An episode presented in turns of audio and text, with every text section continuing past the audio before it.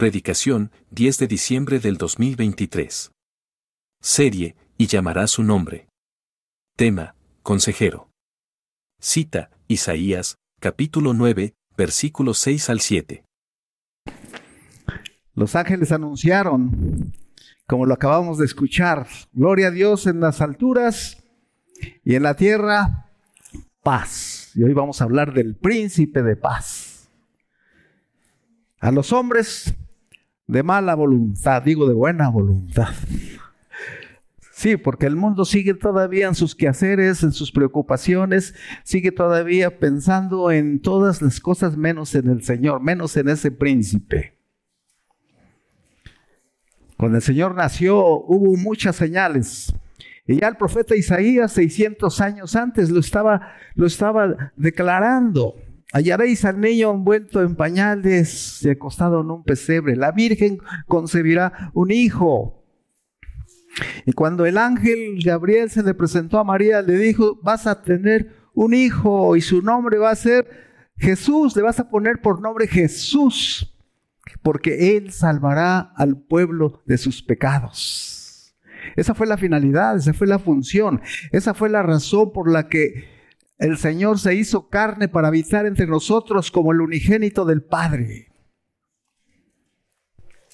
Así que todo esto ya estaba dicho 600 años antes. Y fíjense algo muy importante, mis amados hermanos. Cuando leemos Isaías 9:6, Dios fuerte, admirable, príncipe de paz que podemos ver, ahí estaban haciendo ya el Evangelio 600 años antes.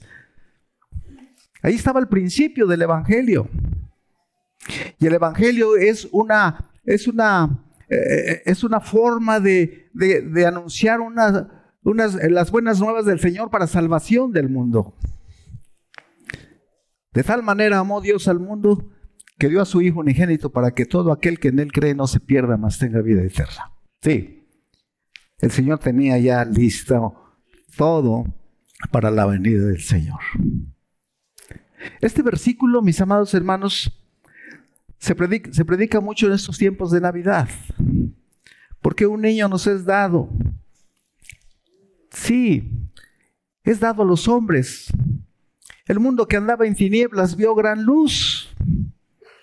Y sigue habiendo gente en las tinieblas que todavía no pueden ver la luz. El capítulo 1 del Evangelio de Juan nos habla de la luz. Yo soy la luz del mundo, al que me sigue no andará en tinieblas. Y vosotros sois la luz del mundo. Así que mis amados hermanos, es un texto que se refiere directamente a Jesús como el Salvador. Y cuando nos habla del príncipe de paz, hermanos, está hablando no solamente de un, de un gran rey o un gran príncipe, sino que viene a poner la paz. Él es el Dios de paz. Él es el príncipe de paz. Y si algo nos falta en este mundo es paz. Pero mismo el Señor también paradójicamente dijo, yo no he venido a poner paz, he venido a poner espada. ¿Cuándo habrá la paz completa y plena? Cuando Cristo venga. Sí, ahora el Señor nace en un pesebre humilde, sencillo, porque el Señor vino en, en, humildad para salvar al mundo. Él no podía venir a nacer en un palacio. Un príncipe nace en un palacio, ¿no? Un rey es el dueño del palacio. Por eso el pueblo judío dijo, como un príncipe o como un dios o como el Mesías, como nuestro Salvador, van a ser en un pesebre. Hasta la fecha no lo pueden creer. Ellos siguen esperando a, un Mesías poderoso que los venga a salvar, que los venga a, a este, liberar de todos sus problemas. Pero qué bueno que nosotros, el Señor ha nacido en nuestro corazón y nos ha salvado ya desde que nosotros aceptamos a Cristo como nuestro Salvador. ¿No es cierto? Gloria al Señor. Por eso este día es un día, hermanos, que, que tenemos que celebrar, tenemos que gozar, tenemos que alegrarnos para bendecir el nombre del Señor Jesucristo. Porque Él es príncipe de paz. Porque como rey preserva, ordena y crea paz en su reino. Por eso dice el Señor, busquen primero el reino del, del, Señor y su justicia y todo lo demás viene por añadidura. Él es el Dios de un reino muy especial. Recuerden las características del reino, gozo, paz, amor, justicia. Ese es el reino del Señor. Así que, amados hermanos, cuando hablamos de un príncipe, pues podríamos imaginarnos los grandes reyes de esta tierra en esta época, en este tiempo. Algunos han, han renunciado a, su reinado, a su, a, su, a su privilegio de haber nacido en un palacio.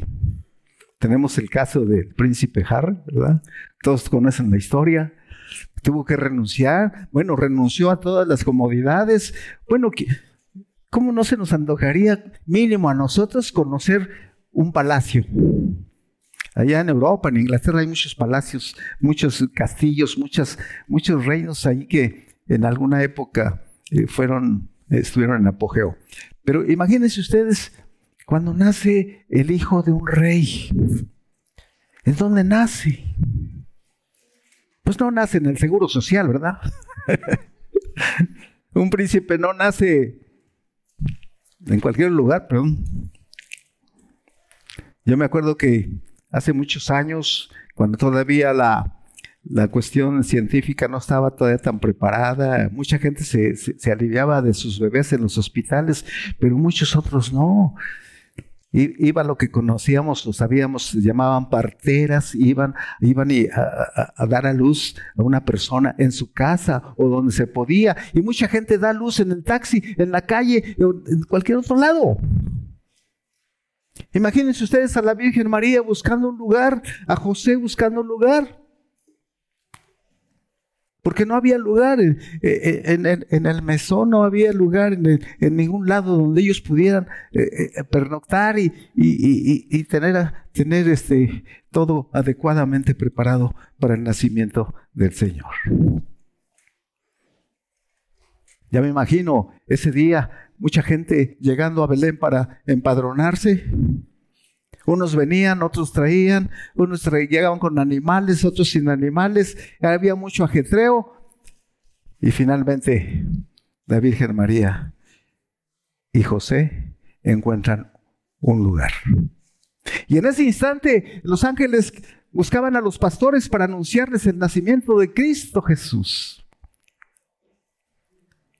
No tengan miedo, ¿eh? aquí os doy una señal de gozo que será para todo el pueblo que ha nacido hoy en la ciudad de David un Salvador que es Cristo Jesús.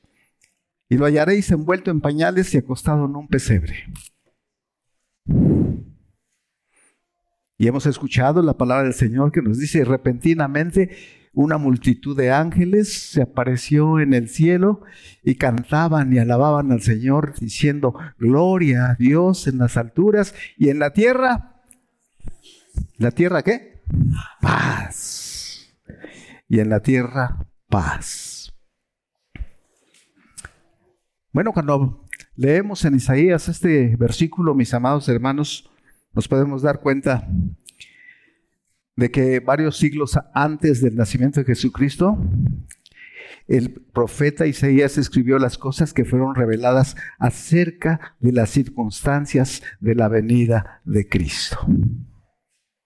Él tenía que venir en forma sencilla y humilde para salvar al pueblo de sus pecados. Así vino el Señor la primera vez. Pero si usted lee el, libro de los Apocalipsis para darnos cuenta cómo será la segunda venida del Señor, viene en una forma diferente.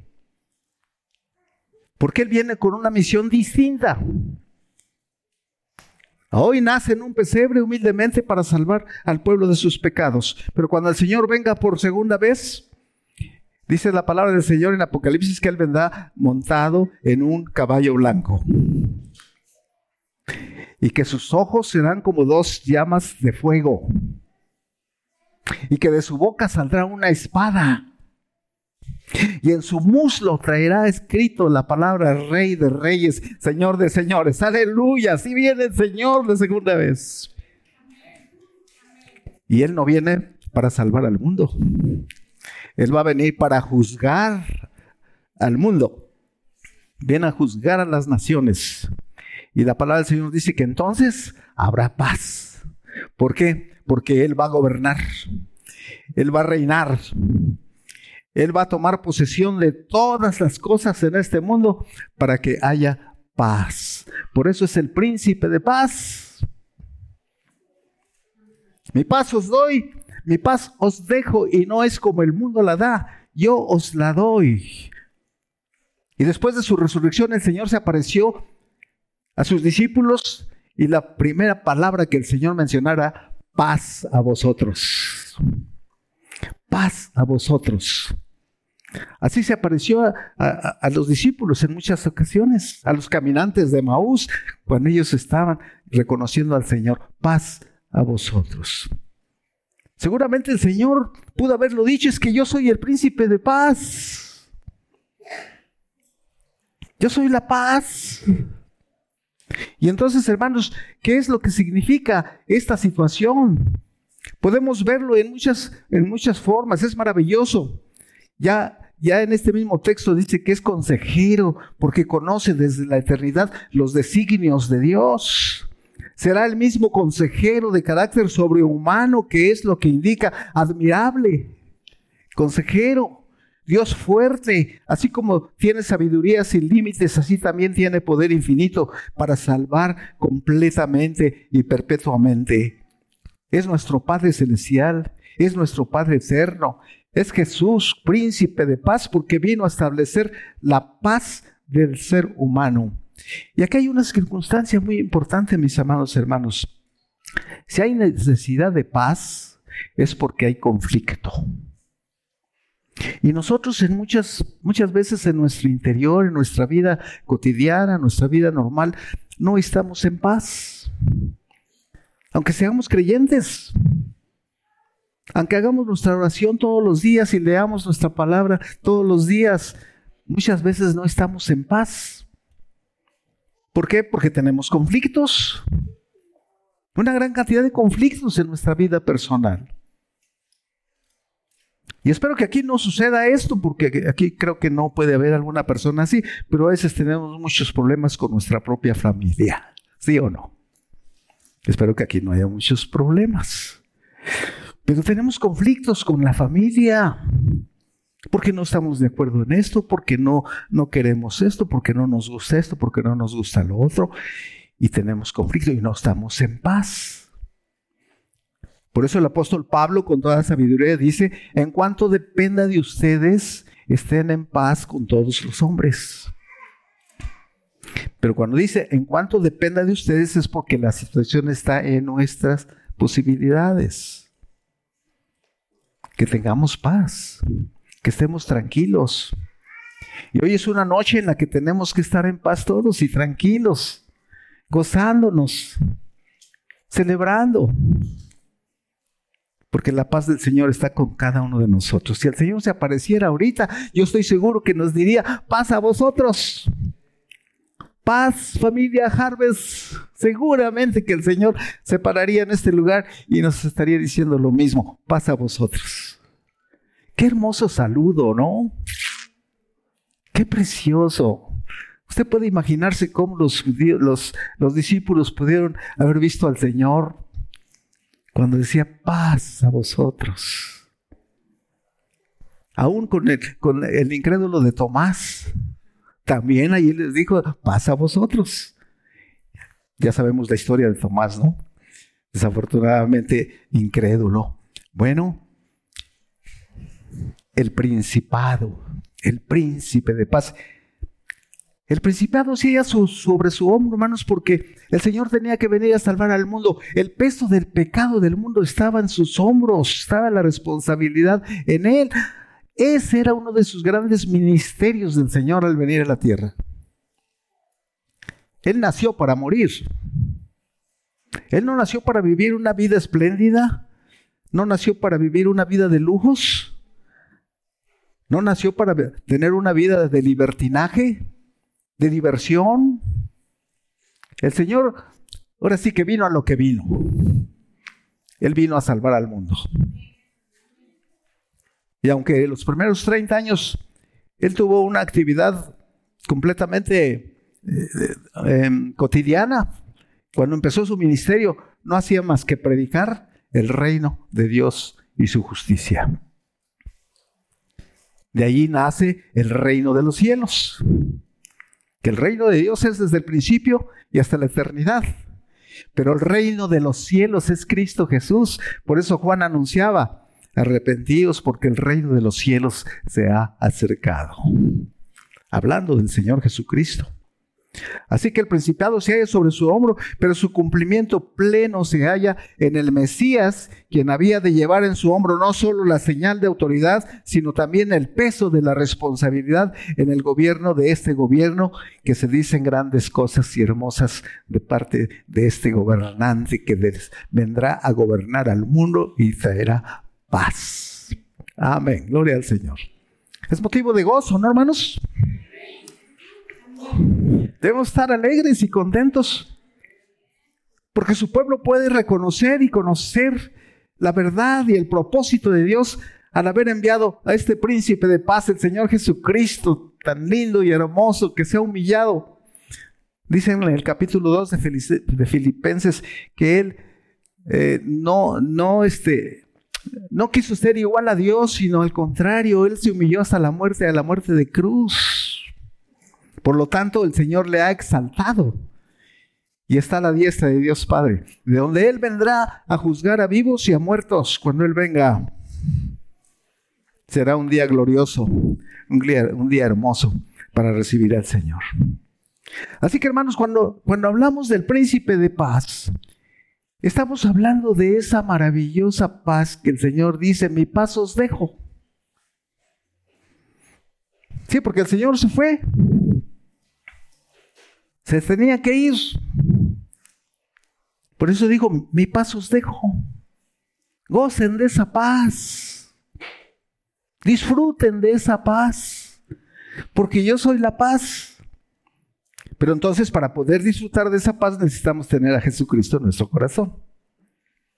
Porque si tú no tienes a Cristo en tu corazón, lo más probable es que no tengas paz en tu corazón. Amén. Bien. Él es nuestra paz. No olvidemos que el vocablo hebreo shalom indica, el cúmulo de bendiciones que se refleja en una paz que Dios nos da constantemente. Mi paz os dejo, mi paz os doy. Ese shalom que nos mantiene en paz al pueblo del Señor, en la expectativa de su venida cuando Él venga. Todos estos bienes nos llegan por manos del Salvador, del Señor Jesucristo. Quizás nos apartamos del sendero que conduce a la paz solo para descubrir, hermanos, que es menester efectuar una pausa para meditar y reflexionar acerca de las enseñanzas de este príncipe de paz. Esta es una, una verdad, mis amados hermanos, que no podemos pasar por alto. Puedes hallar mayor paz al tenderle la mano a Jesús y confiarle algunas de tus preocupaciones. ¿Cuándo podemos experimentar la paz, hermanos? ¿Has tenido alguna experiencia? Seguramente en tu vida ha habido algunos problemas y cuando tú te hincas al Señor, le pides perdón, cuando tú te reconcilias con alguien, hay paz en tu corazón, ¿cierto o no?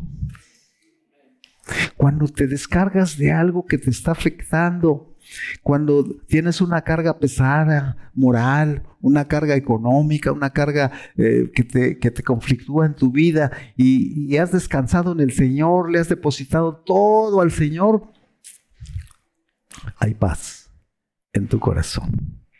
Nadie más te puede dar paz. Nadie, nadie más. Así que podemos nosotros estar siempre confiados porque Él puede ayudarnos en todas nuestras necesidades.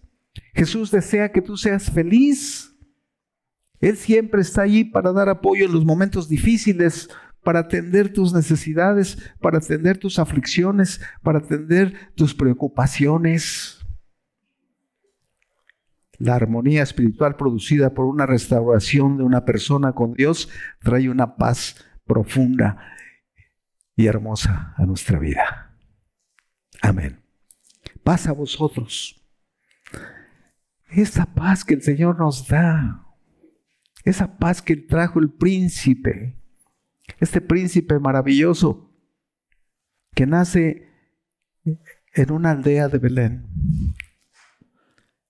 que nace en circunstancias totalmente inimaginables para un pueblo que andaba en tinieblas y que necesitaba la luz, pero que no pudo ver la luz. Sí, dice el, Evangelio de Juan en el capítulo 1 que los hombres no quisieron ver la luz, mejor renunciaron a la luz y siguieron en sus propios caminos. Y a la fecha, mis amados hermanos, mucha gente igual no quiere aceptar. Por ningún motivo quiere aceptar esa luz y esa paz. Cuando el Señor nos dice, pasa a vosotros, la palabra, la palabra que Él nos está diciendo, significa que nos está dando esa paz, el ungido de Dios. No nos está dando la paz cualquier cosa ni cualquier persona. Es el ungido del Señor. Es el príncipe de paz. Él nos está dando esta paz. Es en Isaías, hermanos, donde se le atribuye esta paz al Mesías que se vuelve muy importante en el Antiguo Testamento y en el Nuevo Testamento. Es Cristo el Mesías, era Jesús y es en gran parte la, la prédica de estos días en todas partes, mis amados hermanos. El acontecimiento más grande y maravilloso de todos los siglos. Usted puede ver en las noticias ahora cómo celebran o cómo van a celebrar esta noche en todos los países del mundo digo, los musulmanes y otros, me refiero a, todos los países o a todos los, eh, los pueblos cristianos, creyentes. Porque obviamente que hay personas que no celebran la Navidad, hay personas que no creen en la Navidad, hay personas que no creen en el nacimiento de Cristo, hay personas que no creen en Cristo, no creen en Dios también. Bueno, la paz de este Mesías, hermanos, es un concepto universal. No es la paz nada más para nosotros, es para todo el mundo, para todo el que cree, para todo el que invoca a este príncipe, hay paz en su corazón. Sí, mis amados hermanos, paz a vosotros. Esa palabra maravillosa que el Señor menciona es una paz duradera. ¿Y cuál es el significado de la paz entonces, mis amados hermanos? Si es el príncipe de paz, ¿cuál es el significado? Miren, la paz es dada para todo bien y Cristo nos ha guiado a todo lo que es real y verdaderamente bueno. A todo lo bueno es bueno y el Señor lo ha prometido. Él es el Dios, es la paz y la paz mental a partir de nuestra justificación ante Dios, porque Él nos ha justificado y nos ha dado paz. Al ser justificados delante del Señor, Él ha pagado ya por todos nuestros pecados. Ya no, ya no debemos. Hemos sido ya justificados ante el Padre y eso trae paz a nuestro corazón. El saber que somos justificados ante el Señor. Amén. Así que mis amados hermanos, esa paz eh, nos trae una, una, maravillosa experiencia. Cristo llama a su paz a esto porque él, él, mismo es nuestra paz. La paz en Cristo es la única paz verdadera. Los creyentes solo la tenemos en Él y a través de Él y con Él. La paz de Dios. Finalmente, mis hermanos, hermanos, ¿para qué sirve la paz? El Señor es el príncipe reconciliador porque la reconciliación trae paz. Cuando el hombre pecó, cuando Adán y Eva pecaron, ellos se enemistaron con Dios. Hubo un rompimiento. de una relación íntima del hombre con Dios. Se enemistó con Dios. Pero al mismo tiempo de enemistarse con Dios, se enemistó con la naturaleza. Por eso nuestro mundo está así por la enemistad del hombre con Dios. También está enemistado con la naturaleza. Pero también se enemistó consigo mismo. El hombre está enemistado consigo mismo. Cuando Cristo Jesús murió en la cruz, Él nos estaba reconciliando con Dios.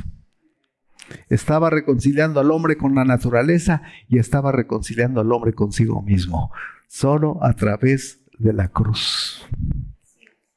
Cristo, el reconciliador, el príncipe de paz que reconcilia al hombre con Dios. No hay otra forma. Tenemos solo un mediador entre Dios y los hombres, que es Jesucristo, hombre. No hay más. Él nos estaba reconciliando con Dios. Así que mis amados hermanos, Él reconcilió también a los judíos con los gentiles. Así que esto nos ayuda, hermanos, a entender que nosotros somos bienaventurados y la palabra del Señor nos dice en Mateo 5:9, bienaventurados los que procuran la paz, pues ellos serán llamados hijos de Dios. Así que no solamente pasa a nosotros, sino que también tenemos que ser pacificadores, tenemos que comunicar la paz a los otros. ¿Y qué tal cuando nosotros hacemos de la paz un, un revoltijo enorme y todo hay menos paz? hacemos una tempestad en un vaso de agua. O hacemos los problemas más grandes de lo que son. O no queremos reconocer las cosas. Y estamos conflictuados nosotros mismos. Tenemos problemas nosotros mismos porque no queremos cambiar, porque no hemos aceptado al Señor totalmente, porque nuestra vida sigue siendo la misma, no hay cambios. Y esa situación entonces no nos deja tener paz en nuestro corazón. Pero cuando aceptamos a Cristo como nuestro Salvador, cuando recibimos al Señor en nuestra vida, hay paz. Y entonces somos capaces de reconocer nuestras faltas, somos capaces de reconciliarnos con la familia, somos capaces de reconocer y de buscar la paz entre el pueblo del Señor.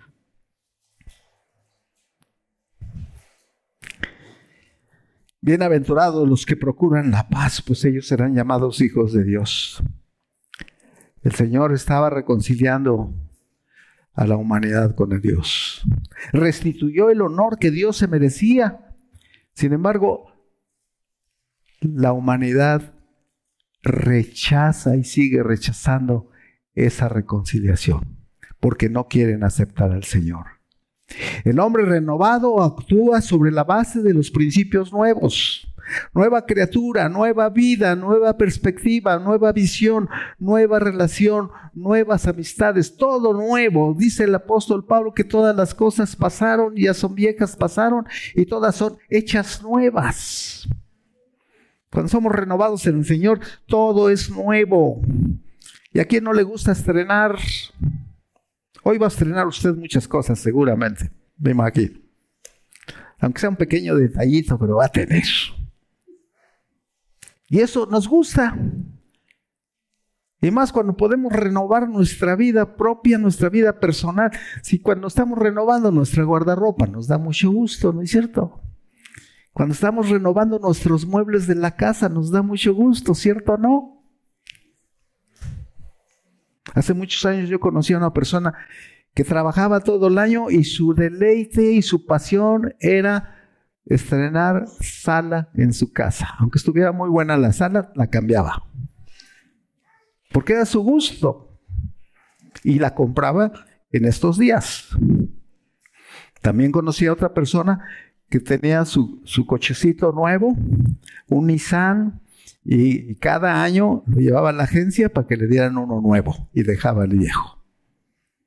Era su deleite. Ganaba muy bien, era no tenía familia, no era casada, no tenía hijos, todo lo que ganaba y ganaba muy bien era para ella y su deleite era estrenar su coche cada año. Bueno, todo lo nuevo, pues es nuevo.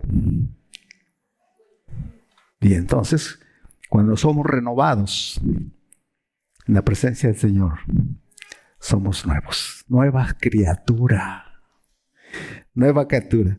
Así que entonces, mis amados hermanos, esta reconciliación que Dios hace, eh, lo podemos ver una y otra vez en la palabra del Señor. La palabra reconciliación, mostrando que el Señor había hecho la paz a través de la cruz. Un príncipe que se humilló a lo sumo y que no escatimó ser igual a Dios, sino que tomando la forma de hombre se humilló hasta la muerte y muerte de cruz. Este pasaje, hermanas, debe impactarnos, porque siendo un príncipe, dio su vida por ti y dio su vida por mí. Y Él vendrá por nosotros. Aleluya. Eso es lo mejor que nos puede pasar. Saber que un día Él vendrá por su pueblo, vendrá por usted, vendrá por mí. Estaremos gloriosos allá con el Señor, en donde habrá paz completa, en donde no habrá llanto, no habrá dolor, no habrá nada sino paz. El príncipe de paz nos ha traído esa paz maravillosa. Creo que el Señor ha dado todo, hermanos, para que podamos nosotros entonces entender y concluir esta mañana de Navidad, esta mañana de Nochebuena, esta mañana de esta fiesta hermosa, con una reflexión que nos hace pensar, quizá no tanto en nosotros, en la esperanza, sino en los otros que no tienen esperanza. Nuestro mundo necesita de mucha paz y de reconciliación. ¿Sí o no? Aunque no diga amén, estoy seguro que está de acuerdo conmigo. Nuestro mundo necesita paz y reconciliación con Dios. Somos nosotros, los cristianos, que esperamos la vuelta del Mesías del Chalón. El príncipe de paz es el Mesías del Shalom. ¿Qué quiere decir una paz consumada? Y que para entonces será consumada esa paz cuando Cristo venga para cumplir todo lo que Él nos ha prometido. Somos llamados a llevar adelante esa paz en medio de la iglesia como también estamos llamados a llevar esa paz en medio del mundo. Solo así seremos la luz del mundo en medio de la oscuridad. Vosotros sois la luz del mundo y el que me sigue no andará en tinieblas. Se irá extendiendo y dilatando, irá aumentando su lustre hasta que brille total y especialmente glorioso será durante el reino mesiánico, el reino milenario, cuando Cristo venga, habrá paz absoluta en la humanidad. Será un imperio de paz ilimitada, pues gobernará con amor, que es creador de paz y no habrá peligro de que esta paz sea turbada desde el exterior tanto porque quebrantará con cetro de hierro a los enemigos, como por estar atado Satanás, el gran enemigo de la paz y de la dicha de la humanidad. Nuestro enemigo es el que perturba la paz. El diablo está desatado porque ya sabe que son sus últimos días. Él sabe su destino. Por eso está haciendo desastres y medios en todo el mundo. El gobierno del Señor será administrado con prudencia y equidad, consolidando en juicio y en justicia desde ahora y para siempre. Dios mismo se ha comprometido a poner esto por obra y el celo de Jehová de las huestes realizará esto. Frase con la que se nos asegura el indefectible cumplimiento de la promesa divina. Hoy celebramos la venida de Cristo. Hoy celebramos su nacimiento. Una de las fiestas más hermosas del año, yo digo que es la fiesta o la temporada más, más bonita del año. Desde mi infancia yo recuerdo todo lo que hacíamos en el templo, desde que adornábamos el arbolito, el templo, la iglesia, las fiestas. Bueno, en mis tiempos antiguamente del siglo pasado, hermanos, hacíamos dramas en la iglesia. Salíamos de rey mago, salíamos de pastorcito, salíamos de, José, en lo que fuera. Había, había dramas en el, en el tema. Y eso a mí me fascinaba. Yo esperaba con ansiedad esta época de Navidad. Porque además regalaban dulces y juguetes, así que imagínense ustedes, pues con mayor razón. Yo era un chamaco de ocho años y me encantaba la Navidad, esperaba con mucha ansiedad. Con esa misma ansiedad y esa misma expectativa, hermanos, necesitamos estar pendientes de la venida del Señor. No su segundo nacimiento, Él va a venir ahora. Ya no va a venir para tener una entrada en un burrito. Ya no van a ser en un pesebre. Ahora viene con poder y majestad. Ahora viene por su pueblo, viene por su iglesia, viene por nosotros para reinar completamente con Él por toda la eternidad. Gloria a Dios por ello. Eso es lo que más nos debe impactar en esta hora de que ese príncipe maravilloso que vino a dar su vida por ti y por mí, ahora vendrá por nosotros para tenernos en su presencia y estar frente a frente con Él y mirarle cara a cara y poderle decir gracias Señor, gracias porque yo sin merecerlo estoy aquí por tu gracia y tu misericordia porque me has salvado, me has dado vida, me has sacado del fango de la muerte y del pecado para tenerme a una vida maravillosa de luz y de esperanza ese Cristo maravilloso que dio su vida por ti y por mí, para que tengamos vida eterna. Ese niñito, ese niñito, ese pequeño niño que tenía en sus brazos María, venía a darnos la salvación, venía a darnos la esperanza de una vida nueva.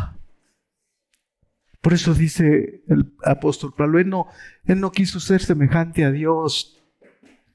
Tomó, tomó cuerpo como nosotros para dar su vida por ti y por mí. A ese príncipe maravilloso que sea la honra, la gloria por todas las edades, hermanos. Y no dejemos de alabar y de bendecir su nombre este día recordando y celebrando su nacimiento porque Cristo es el Señor. Él es el príncipe de paz. Él es el Dios de nuestra salvación. Que a Él sea toda la honra y toda la gloria. Y gócese y dele al Señor toda la honra y toda la gloria en esta hora. Alabado sea el Señor para siempre. Amén.